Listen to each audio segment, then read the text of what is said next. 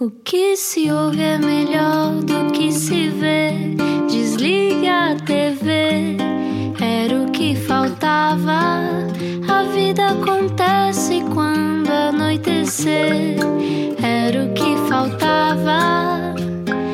Juntos eu e você.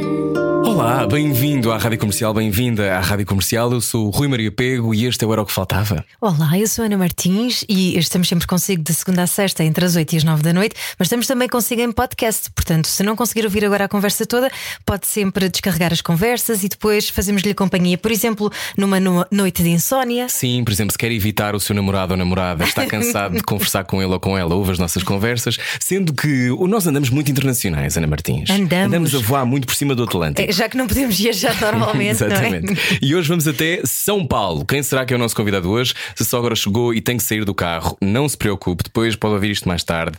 E já agora, vá votando, porque nós queremos ganhar uns prémios e assim umas coisas. Portanto, vá votando em nós no iTunes e nesses sítios. Está bem? Pronto, entretanto, Ana, pedir só qualquer coisa enquanto eu meto aqui este som que não está a funcionar. Ora, segunda, terça, quarta, quinta, sexta. Queres que eu enche mais chouriços? Não, podes dizer, por exemplo, o que é que fizeste hoje.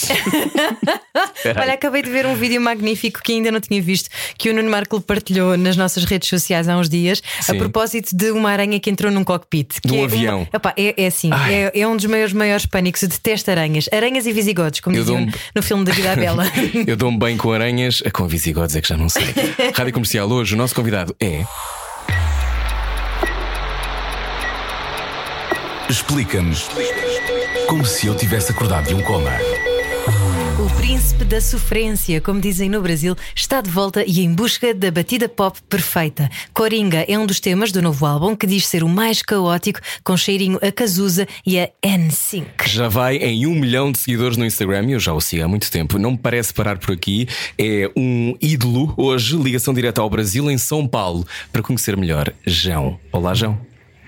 E aí, gente, tudo bem? Tudo bem? Tudo bem. Então, como é, que é, como é que é saber que até em Portugal já te chamam príncipe da sofrência, João? Que é uma expressão que nós não Eu acho- utilizamos em Portugal, que é o máximo. Eu acho incrível, eu acho bem distinto. Acho que é bom que as pessoas lembram bem. João, olha, tu, o teu nome é é João, certo? Mas a tua irmã mais nova Certo. ou mais velha, não sei, chamava-te João em criança, era isso? É, o meu apelido na minha família sempre foi João, desde criancinha. Minha irmã mais velha, ela é um ano mais velha que eu. E ela me apelidou assim, porque eu acho que ela não conseguia falar João. e aí ficou pra sempre, assim. E quando eu fui começar a minha carreira profissional, eu acho que não tinha muito bem outro nome que eu pudesse usar. que eu não fosse achar estranho, sabe? Porque eu ficava pensando até em nomes inventados. Só que eu tinha um pouco de vergonha, assim, da minha família. Não sei, me chamar por um nome que, que não, Não era era o meu, teu. assim. É, aí eu escolhi já Olha, e que nomes é que tinhas guardados para usar caso não fosse? Podes contar-nos algum nome que tivesse para ser o teu nome artístico? Ou já apagaste Nossa. a tua memória? Tô um pouco de vergonha, mas eu tinha uma vez, eu desenhava e sempre escrevia embaixo João do Mar. Do não Mar. sei porquê. Ok. E eu achava que um dia talvez eu fosse usar isso como um nome artístico, mas não usei. Até porque tu não cresceste propriamente perto do mar, não é? Tu és de uma, uma pois cidade é, pequenita eu sou do interior. do interior, exato. bem Como é, que, como é que foi crescer no interior numa cidade pequena? Foi incrível, minha infância foi muito incrível. É, a gente não tinha muita grana, mas nunca faltou muita coisa. E minha família é bem grande, a gente sempre fez muita festa, sempre foi muito unido. E eu acho que talvez eu tenha sido a última geração assim que conseguiu crescer sem tanta interferência da internet. Não que a internet seja algo ruim, mas eu acredito que crescer na era da internet com redes sociais, enfim, pode ser um pouco problemático. Então acho que eu fui a última geração assim que brincou na rua e que, enfim, eu brincava muito na rua, pulava muro Sorte e resgatava, resgatava os bichos na rua com a minha irmã. Então foi, foi muito simples assim. A gente gostava muito de, de brincar, de cantar, de ir atrás de bicho, construir coisa. E já Então, querias- Foi muito feliz. Já querias ser um astro pop, João, ou não? Já, eu Já? acho que essa, esse pozinho do, do Astropop sempre teve um pouquinho polvilhado em cima de mim, assim. É, eu não sei diretamente de onde veio, sabe, esse desejo, mas eu acho que eu tinha muito Sabe esses filmes da pessoa que sai da cidade pequena uhum. e ganha a cidade grande uhum. e aquela história toda? E eu acho que isso me fascinava muito, assim. Eu gostava muito do interior, mas lá pela minha adolescência eu comecei a ter aqueles aquelas rebeldias de adolescente de ah, eu quero sair daqui, eu quero ganhar o mundo, eu quero conhecer coisas novas. E eu não tinha acesso muito às coisas. Porque, enfim, pela peculiaridade de ser uma cidade pequena, não tinha muito acesso a filmes, a, a lá, lá, o maior prédio de lá tem dois andares, não tem escada rolante, não tem elevador, não tem, não existe. Então eram tudo isso me fascinava, assim, era, eram coisas muito distantes da minha realidade. Então eu acho que eu tinha essa curiosidade muito aflorada e, e a música também era uma coisa muito aflorada em mim.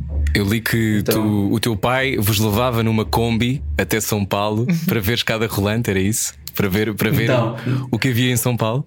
Não era nem em São Paulo, era numa cidade ah.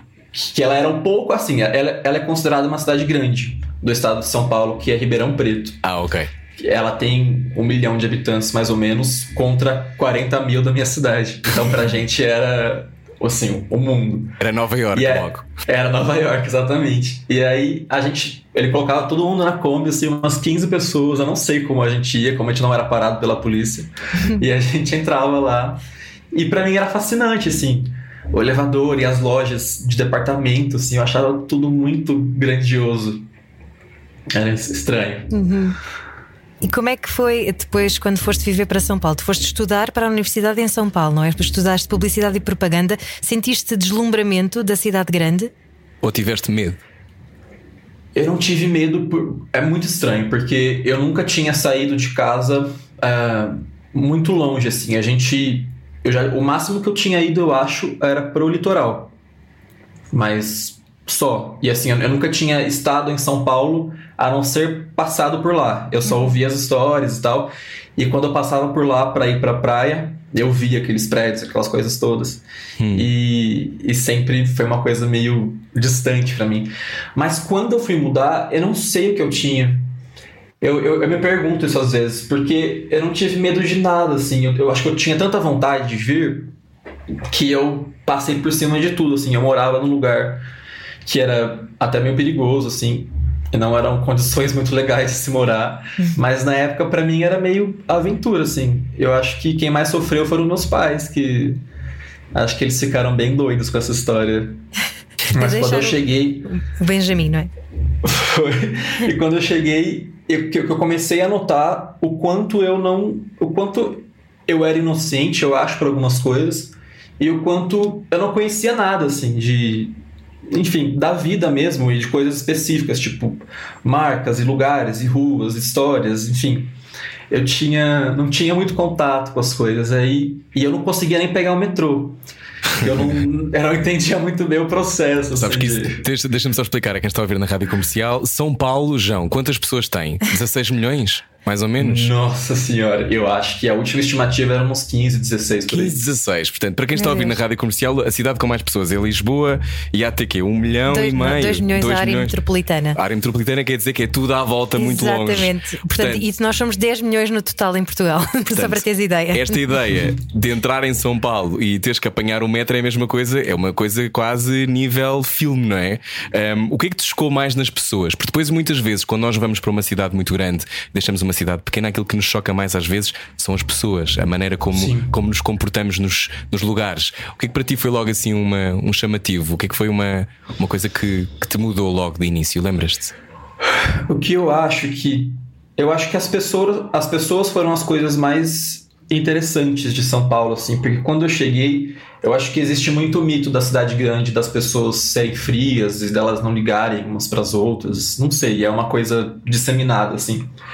E para mim foi totalmente o contrário, assim. Eu acho que em São Paulo tem tanta gente vinda de fora buscando encontrar um lugar, buscando a profissão, enfim, crescer, que eu acho que as pessoas são muito parceiras uma das outras, assim. Então, eu conheci os meus melhores amigos, as melhores pessoas aqui em São Paulo. Fora minha família, claro. Então eu, eu formei uma nova família aqui, sabe? De amigos, de pessoas, cada um de um canto do Brasil que chegou aqui. E, enfim, para mim era foi acho que 2013, 2014, os dois primeiros anos que eu, que eu estive aqui morando, foram aventuras, assim, para mim. Eu, eu trabalhei bastante, estudava bastante, mas era bem aventura, assim. Eu lembro só de o fato da gente, sei lá, dormir um na casa do outro, assim, era uma, já, já era uma coisa muito legal, sabe? Já era uma coisa que, que tipo, não, não existe fora desse, essa dinâmica de cidade grande, pessoas. Eu, eu era adolescente ainda, eu tinha 17 anos. Uhum. Eras um bebê então, completamente, chegar a uma cidade. Era um bebezinho. Um bebezinho, e depois de repente a cidade grande também tem muitas coisas lá dentro, não é? Tem a balada, é, e tem as exato, pessoas, exato. e tem, tem o amor, essas coisas todas. Ó oh, João, mas tu dizes que os teus pais se sacrificaram bastante para te poderem pôr a estudar na universidade. Isso fez-te querer uh, ir ainda mais longe e dar tudo e, e vencer ainda mais rápido? Ah, com certeza. Eu, eu acho que o fato da, da minha infância, da minha adolescência, enfim, ter sido simples e humilde, eu acho que isso. Eu acho que a gente carrega uma força de querer. De querer vencer e também de, de saber que as coisas não são dadas, que as coisas são conquistadas. Uhum. E eu tinha, e eu tinha muito uma questão de. Eu sempre vi meus pais trabalhando muito e se ferrando muito para alcançar as coisas. E eu tinha uma questão de. Acho que de retribuir, sabe? Assim, de certa forma. Então, eles nunca foram pais é, rigorosos. Eles, eu acho que a minha criação e da minha irmã sempre foi muito livre, assim. Eles, a, a única coisa que eles tinham em mente e que eles sempre pautavam, assim, era que a gente continuasse a estudar. Eles queriam que a gente estudasse porque era a forma da gente ser independente, ganhar dinheiro, enfim, e ganhar conhecimento, porque eu acho que eles foram uma geração que foi, que foi privada muito disso, sabe? Eu acho uhum. que eles se doaram muito pra gente. Então eu e minha irmã, a gente cresceu muito com essa, com essa mentalidade, assim, de, de ser tranquilo e de poder retribuir o que eles faziam. João, então, hoje quem te está a ouvir acha que isto já foi há muito tempo, mas não foi nada. Tu tens 26 anos, não é? Até esta história toda aconteceu lá nem há 10 anos. Olha, uh, chegar a São Paulo, uh, eu li, li, nós lemos algumas entrevistas tuas e preparámos esta conversa sabendo que uh -huh. a, a, a, lógica de Portugal é diferente da lógica brasileira no sentido em que a escala é muito maior e, portanto, os perigos Sim. e os sucessos são também muito maiores. Quando a coisa pode mudar do dia para a noite, não é? Quando uma, uh -huh. uma boa oportunidade pode mudar a tua vida de um dia para o outro. Uh, tu, eu li que tu dizias no início toda a gente te prometia alguma coisa. Uh, essa, esse início na indústria musical no Brasil foi assustador? Como é que foi para ti? E foi, foi. Isto é terapia, João, desculpa, nós não temos que este programa era terapia. Cara, eu eu, eu, não, eu, não me entendo muito bem quando eu olho para coisas assim, quando eu comecei na indústria da música, quando eu vim para São Paulo. Eu não sei se eu dissociei essas partes da minha cabeça, mas eu não me lembro de sentir medo assim. Eu acho que eu tinha tanta vontade de fazer as coisas e tanta vontade de construir e de entender, sabe? Uma, uma fome muito grande de participar das coisas que eu acho que eu não tinha muito medo. Eu acho que eu sou muito mais medroso hoje, infinitamente mais do que eu era quando eu comecei minha carreira na música, assim. E eu sinto falta um pouco daquele sentimento de ah, dane-se, sabe? Tipo assim, ninguém me conhece, ninguém. Kamikaze. Ninguém tem, nenhuma, uhum. ninguém tem nenhuma expectativa sobre mim, sabe? Sobre o que eu vou fazer aqui. Então, tudo que eu fizer é lucro. É, é uma coisa que vai me construir. E hoje eu tenho muito mais a perder. Então, eu acho que tem uma, uma parte da sua cabeça, por mais que você seja muito bem resolvido com isso, que sempre fica ali. É, sei lá, analisando os prós e os contras, analisando o quanto aquilo pode me favorecer ou pode me prejudicar. E na época eu só era assim, uma criança querendo brincar na festa, assim, sabe? Tipo, ah, eu quero fazer show, eu quero conhecer as pessoas, eu quero escrever a música mais doida que vier na minha cabeça e dane-se. E, eu era meio assim. Quando é que te sentias mais livre, João? Ah, no palco, com certeza. Fazendo show. Por quê? Sempre foi sempre foi o meu objetivo único e final, assim. Eu sempre. Eu acho que todos os outros aspectos da minha carreira é, nunca foram. Eu não quero dizer importantes, são importantes, obviamente. Mas eu nunca liguei tanto, assim. Eu sempre a na minha cabeça, o menino do interior que quer cantar era: eu quero escrever, eu quero cantar e eu quero fazer show, quero conhecer as pessoas, quero viajar, Uhum. quero estar em cima do palco, performando, enfim. Então, esse sempre foi o meu objetivo final e tudo que eu faço é direcionado para isso, assim. Então, quando os shows começaram a crescer e eu comecei a enxergar as pessoas chegando e, e elas se unindo cada vez mais, o público crescer cada vez mais, foi quando eu comecei a, a me sentir muito confiante sobre isso, sabe? Sim, mas tu também, tu, eh, as pessoas ficaram apaixonadas por ti porque te iam vendo na internet, não é? Não foi uma coisa do género Sim. mega campanha, gostem do João, foi tu foste ias fazendo covers e por aí fora por ti. e foste criando tu esse following e de repente te esgotas sítios com quatro lugares com 4 mil pessoas.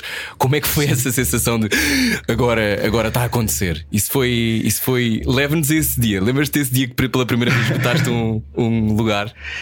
Eu, eu lembro, eu acho que o meu primeiro disco foi uma passagem muito muito legal pra mim, porque até então, quando eu fazia cover, e eu tinha um eu já tinha um objetivo muito grande de lançar disco, de fazer as, as minhas músicas e eu, eu sempre gostava de deixar claro, assim, quando eu cantava nos covers e tal, eu escrevia, gente, é ok, deem visualização aí, mas esperem que meu álbum tá chegando, minha, minha- minhas músicas estão chegando, porque eu tinha muita preocupação das pessoas não quererem ouvir as minhas músicas, elas delas se acostumarem comigo Uhum. cantando música de outras pessoas e delas não quererem me ouvir, quererem ouvir minha história.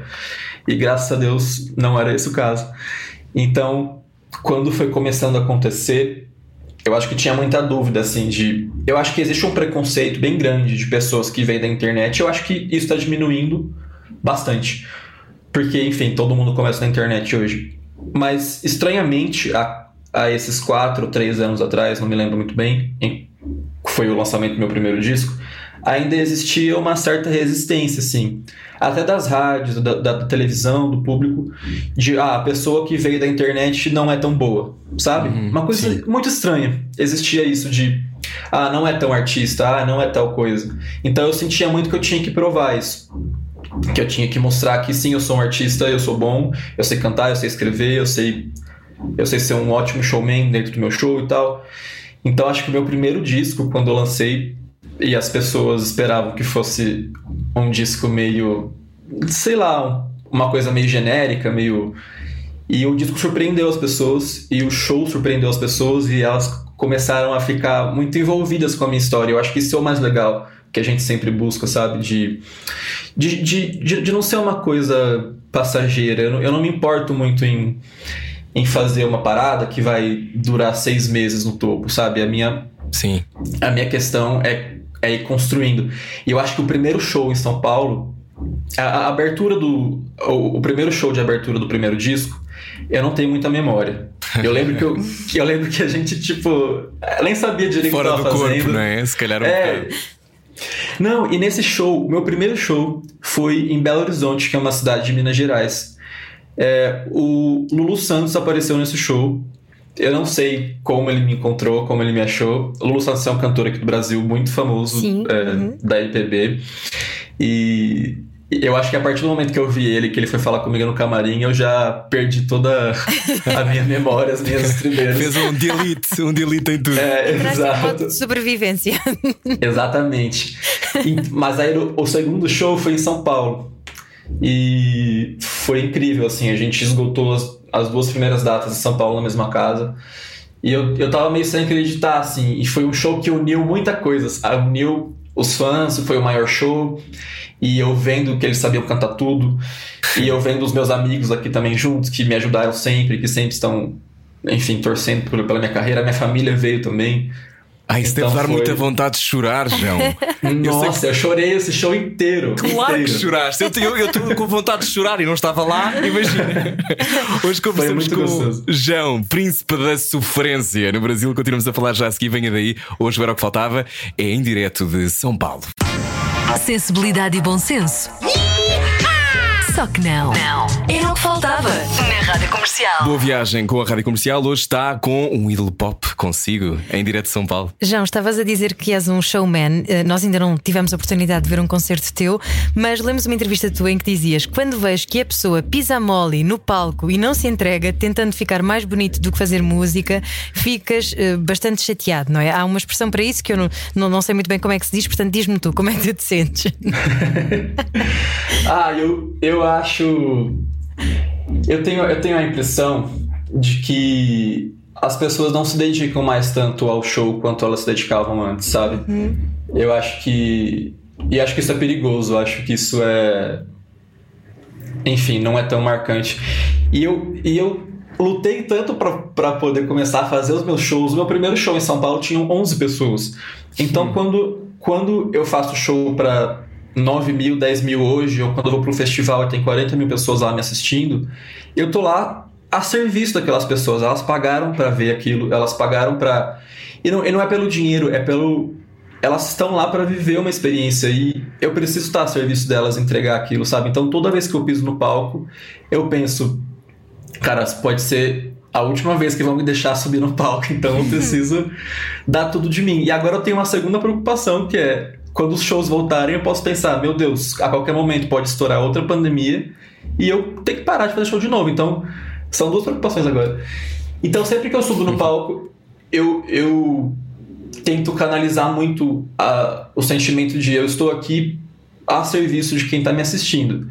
Então, quando eu vou no show e a pessoa fica arrumando o ca- Oi? O cabelo, cabelo, deixamos. A ligação caiu. Está lá ou Oi? voltamos? Sim, sim. Ahá. Estava a dizer, quando fica arrumando o cabelo. É, quando eu tô num show e eu vejo a pessoa arrumando o cabelo, ou eu percebo que a pessoa se olha em reflexos do palco, ou que ela não se entrega pra música, eu fico bem broxado, assim, eu não. Era essa? Era essa a expressão. Mas, João, por exemplo, eu já vi a Rihanna a ter essa atitude ao vivo. E, e é a Rihanna, É. portanto tu ficas quase naquela do pronto, ok, ela, é a Rihanna, ela pode fazer o que ela quiser. Mas de facto, isso é, É. uma coisa que, usando também uma expressão que os brasileiros usam muito, tira todo o tesão, não é? Tira todo o tesão de estar a ver É. o, o concerto. É, exato. Eu acho que. Ah, você é um instrumento ali, né? Você não. Não é, o- não é seu ego que tá ali. é- é- eu não tô nem aí. Eu já. Já vomitei em cima de palco. Eu já. e Todas as coisas já aconteceram e eu tive que continuar ali porque eu. Sei lá, é o, é o que eu sei fazer de melhor, sabe? Espera, vomitaste Então- em cima do palco? Estavas mal disposto e continuaste Algumas- o concerto. Algumas vezes já aconteceu. Já Mas aconteceram é coisas. pelos nervos? Não, eu, eu passei muito mal. Eu tava Ah, fazendo um ok. show no litoral, acho que em Maceió, e eu tinha que ir pra Recife, que era uma outra cidade. E eu fui o caminho inteiro passando muito mal. Uf, E eu, fiquei- foi uma das vezes que eu mais fiquei doente na minha vida, assim.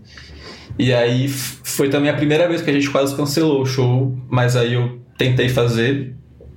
E na hora eu não senti nada, e nos últimos momentos do show, assim, eu. er, em alguns.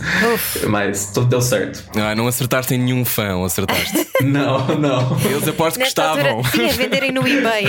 e ofender um bocadinho de vómito no, no, no eBay. Deus, Hoje conversamos com João na rádio comercial. Uh, já tens. Uh, vem um novo álbum, já vamos falar sobre isso. Mas, oh, oh, João, nós temos de ter uma conversa porque a música, quando eu reparei em ti, foi mais ou menos em 2018 com a música Vou Morrer Sozinho. É. Esta música que hoje tem 47 milhões de streams no Spotify e 30 milhões no YouTube é assim coisa pouca, não é? Sabes que para Portugal são números, são números absurdos. Eu sei que no Brasil é, é possível fazer muito mais, mas, mas é extraordinário, é uma carreira extraordinária. Ah, eu só pensei, ele adora falar sobre amor. Ah, e depois tens outra que é essa eu fiz para o nosso amor. Agora há uma nova que é o amor pirata. Ah, a música e o amor para ti estão sempre de, de mão dada. As duas coisas não podem estar separadas para ti. É, eu nunca pensei muito sobre isso. Eu acho que eu nunca pensei muito sobre o que eu vou escrever, sabe? Eu acho que eu nunca, eu nunca planejei isso. Sempre foi, eu sempre fui muito emocionado, eu acho, meio dramático. eu acho que é uma coisa que tá muito no meu sangue, assim, da minha família. Eu não sei de onde surgiu, mas tá no meu DNA. Cai no mapa Então- astral, não é? É, talvez esteja ali, no escorpião, alguma coisa.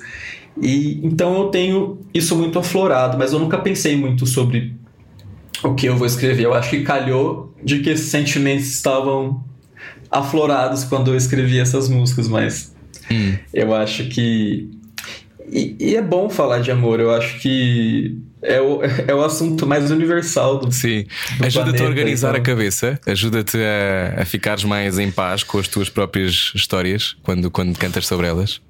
Sim, eu acho que. Vou, vou morrer sozinho especificamente, não, porque eu tenho muito medo que ela vire verdade. Então, sempre que eu vou cantar ela antes dos shows, eu dou uma rezada e falo: olha, é só, é só uma ficção aqui no show, por favor.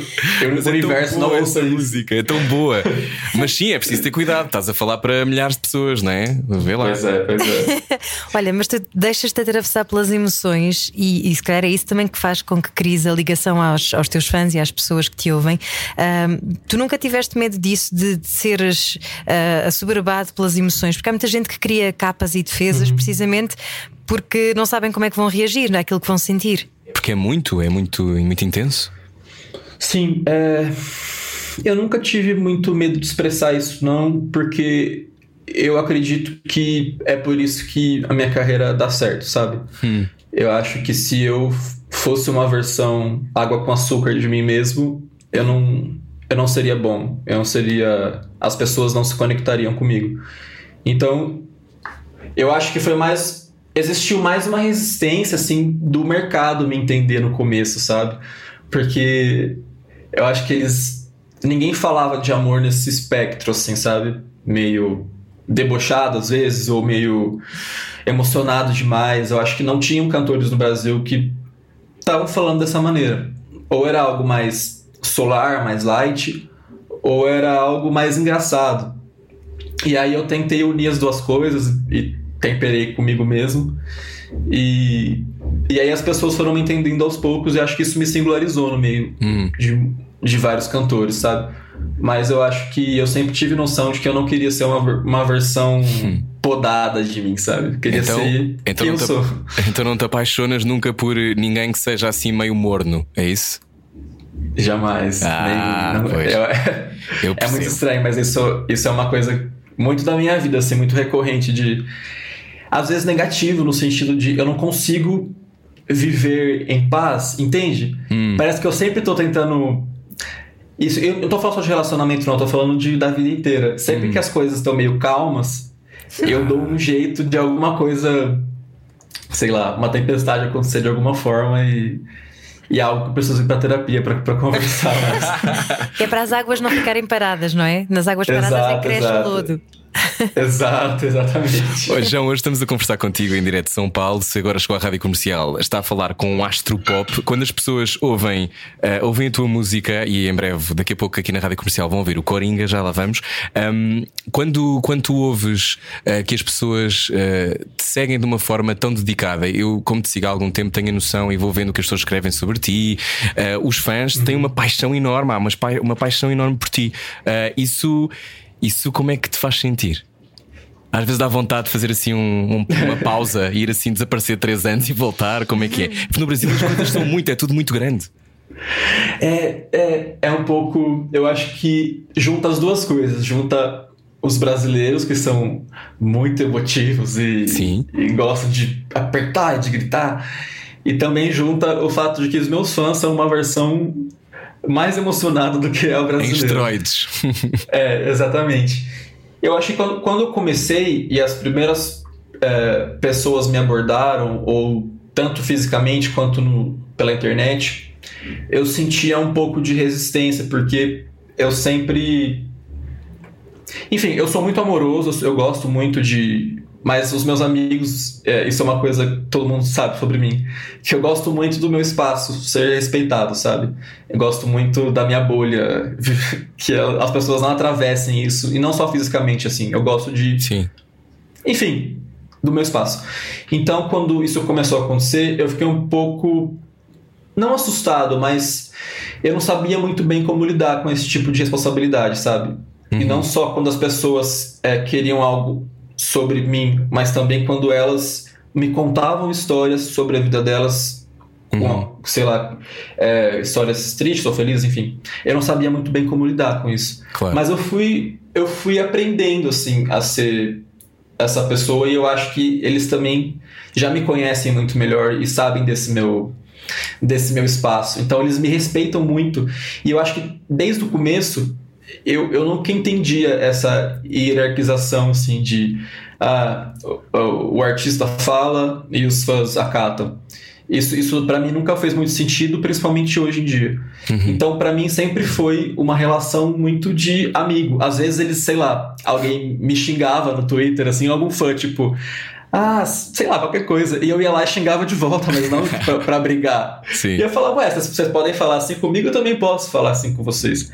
Então, essa relação próxima e de respeito mútuo, assim, eles sabem até onde eles podem me invadir, sabe? Sim. Então... Sabes que eu, eu acho muito, é também muito importante isto que estavas a dizer, desta coisa de teres uma relação com os teus fãs, também porque eu sei que tu recebes muitas mensagens de, de apoio e também da comunidade LGBTQIA.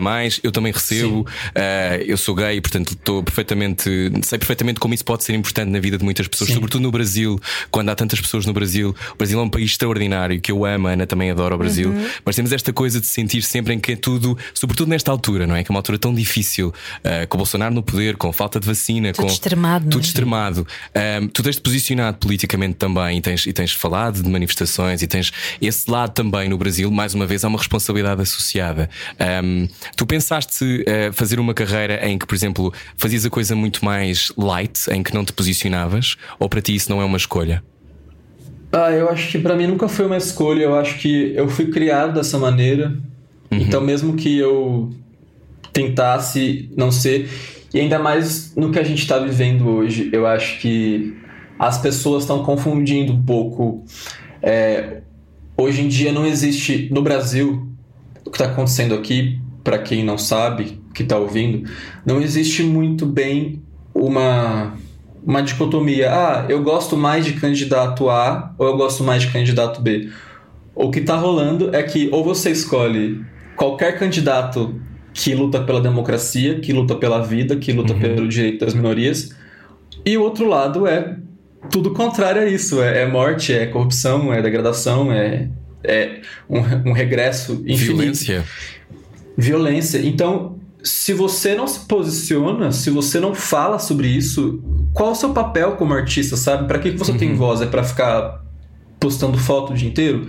E não, não sou avesso a isso. Eu acho que, que tem momento para tudo, só que a gente está vivendo um momento no Brasil que ficar, ficar quieto é ficar do lado de quem está oprimindo. Isso é tão importante, uhum. esta coisa de ficar em cima do muro não dá para sempre, não, não é? Não dá para ser a Suíça.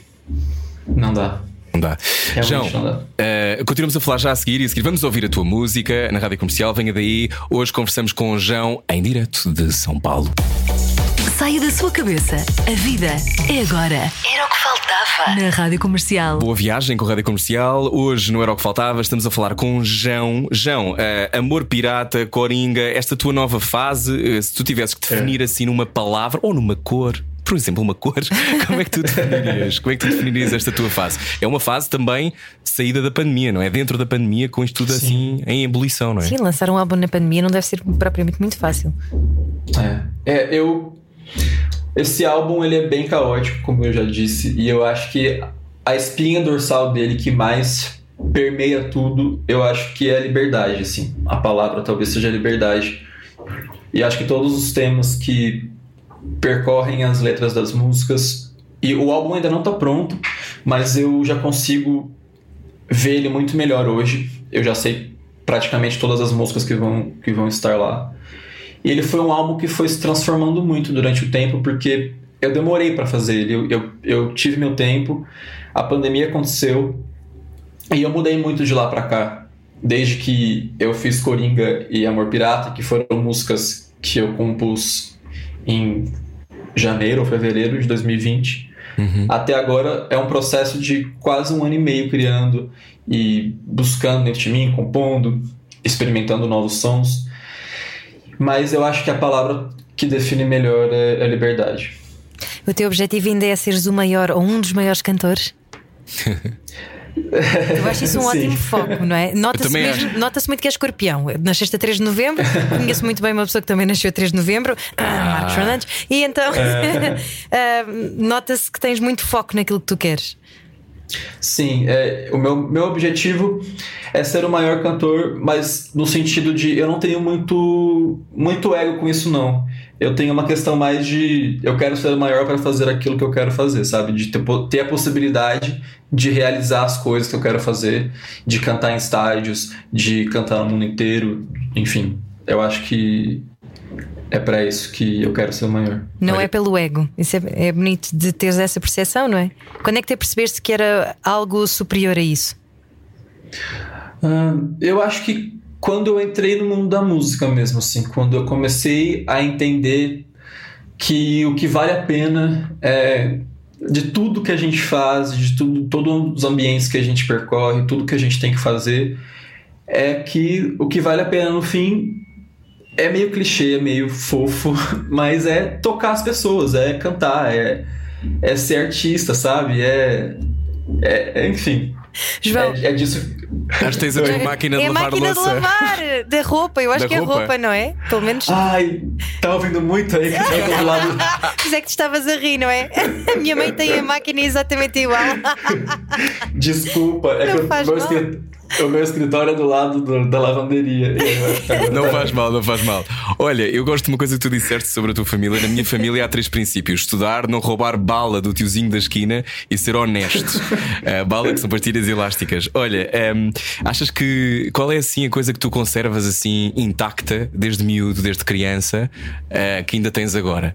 Já não é inocência, não é? Falavas da inocência no início da entrevista, mas o que é que achas que, que se mantém inalterado em ti, João? Eu acho que talvez seja individualidade, assim. Eu, eu respeitar a minha singularidade.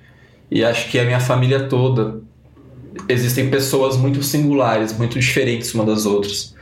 E todo mundo tem o seu lugar ali, sabe? Todo mundo é aquilo que é. Uhum. Então eu acho que o que eu carrego comigo, além da inocência, que eu acho que é algo que eu. que eu, eu, não, eu não vejo como é, pejorativo, eu não sou uma pessoa boba porque eu sou inocente. Uhum. É só uma questão de sempre dar um crédito, sabe? Sempre. Eu acho que a minha Estás inocência me leva. Para acreditar, se calhar, não é? É, exato, exato. Me leva a estar disponível para sonhar, para saber que eu consigo realizar alguma coisa que parece ser gigante, muito fora do meu alcance. Eu acho que a minha inocência é que me empurra para eu que queira realizar isso, sabe? Então acho que são essas duas coisas. Então e quando é que te empurra para vires a Portugal? Queremos saber. Ah, eu também quero. Eu fui aí em eu fui aí em 2019, eu acho, no comecinho. Uhum. É, eu fui viajar, fiz algumas reuniões e estive aí e foi muito incrível, assim. É, é bem mais legal do que eu já imaginava que seria, sabe? Gostei muito. Que bom, então gostei muito das pessoas, gostei muito da comida, gostei muito do, do clima, gostei muito de tudo. Achei a natureza muito incrível. E acho as pessoas daí muito massa. Acho um país muito diverso, muito legal. Muito massa. Muito massa, é máximo.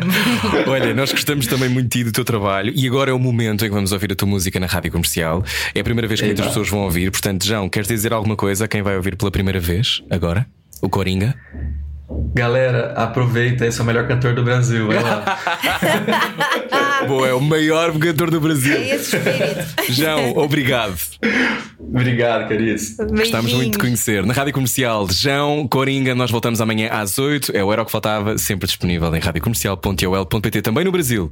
É isso, beijinhos e até amanhã. Até amanhã. Era o que faltava. Com Rui Maria Pego e Ana Martins. Juntos eu e você. Na comercial.